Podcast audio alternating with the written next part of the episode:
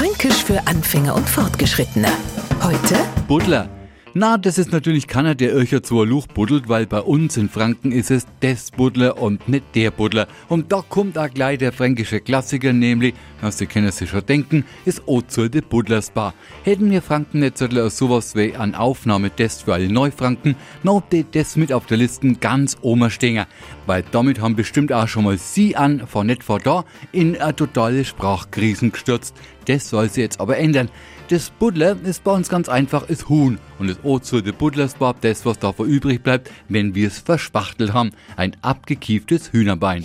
Fränkisch für Anfänger und Fortgeschrittene. Täglich auf Radio F. Und alle Folgen als Podcast auf podu.de.